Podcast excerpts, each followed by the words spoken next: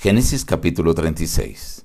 Nuestro buen Dios, te alabamos y te damos gracias porque tú nos das tu bendición, no porque nosotros seamos buenos, sino por tu grande amor, tu gracia y tu misericordia. Te alabamos y te agradecemos en el nombre de Jesús. Amén. Reciban el saludo de su amigo el pastor Juan Emerson Hernández y la gratitud por acompañarnos diariamente a estudiar la palabra de Dios. Hoy meditaremos en la parte del capítulo 36.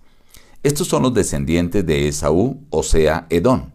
Esaú tomó a sus mujeres de las hijas de Canaán, a Ada, a Olivama y a Basemat. A Esaú, Ada le dio a luz Elifaz, Basemat le dio a luz a Reuel, y a Olivama le dio a luz a Jeús, a Jaalán y a Coré. Estos son los hijos que le nacieron a Esaú en tierra de Canaán.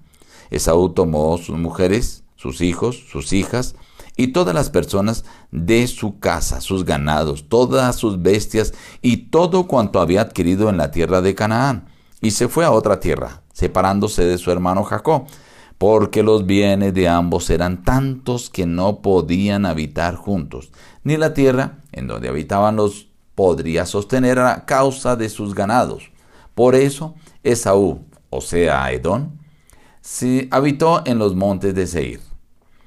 Estos son los hijos de Seir, el Oreo, habitantes de aquella tierra, Lotán, Sobal, Sibeón, Aná, Disón, Eser y Disán.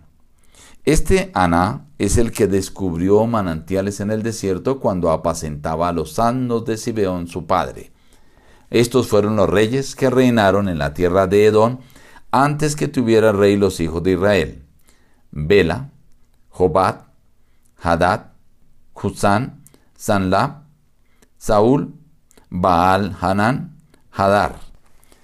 El capítulo 36 se dedica a hablar de Esaú de él y sus mujeres cananeas y los hijos. Allí en este capítulo se alcanzan a mencionar 60 nombres, tratando de describir cómo pasa eh, la parte política de una organización que llegó a ser primero parentela, luego tribus y finalmente monarquías donde gobiernan reyes.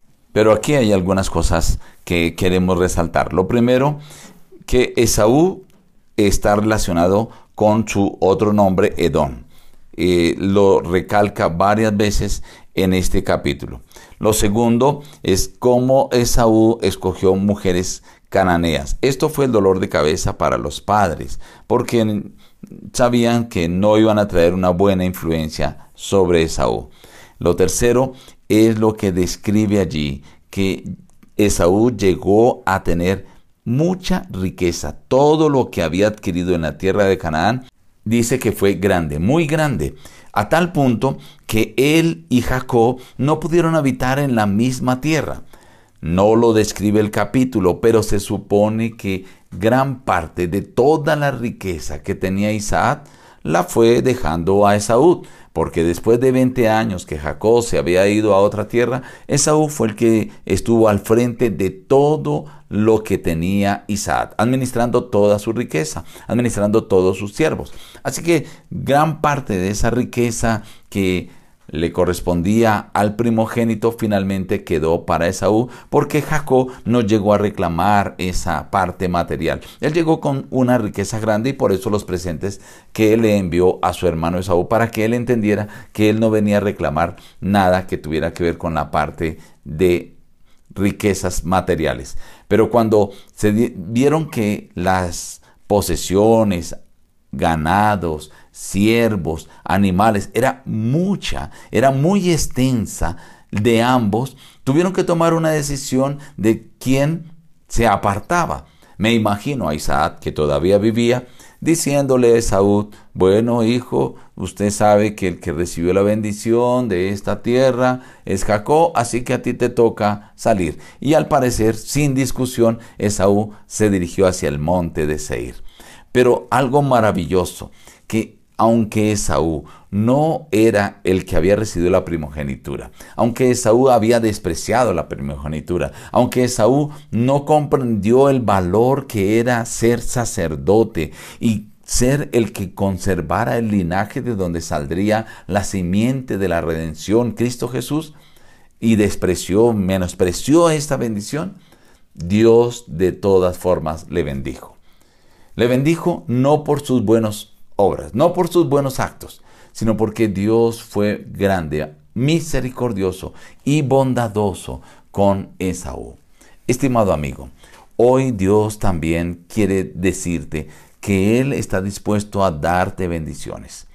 Todas las bendiciones que tú has recibido no es porque tú seas bueno, perfecto o hayas ganado o tenido méritos para recibirla, pero Dios te ha dado bendición.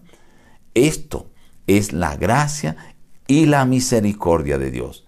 Pero también eh, debemos entender que Esaú se apartó de Dios y muchas de esas bendiciones fueron quedando a un lado, fueron siendo menos y finalmente algunos de los descendientes de Esaú desaparecieron de la faz de la tierra, porque se apartó de Dios.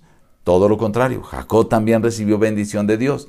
Él era primogénito, pero Jacob tampoco fue un excelente hijo. Sin embargo, Dios le bendijo y Jacob buscó la manera de acercarse cada vez más a Dios.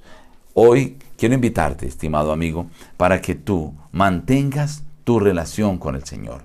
Dios te ha bendecido porque Él es grande y misericordioso, no porque seas bueno, pero busca de hoy en adelante mantener una cercanía hacia Dios para que todas esas bendiciones que Dios te ha venido dando no se aparten de ti. Nos despedimos diciendo, busca a Dios en primer lugar cada día y las demás bendiciones te serán añadidas. Que Dios te bendiga.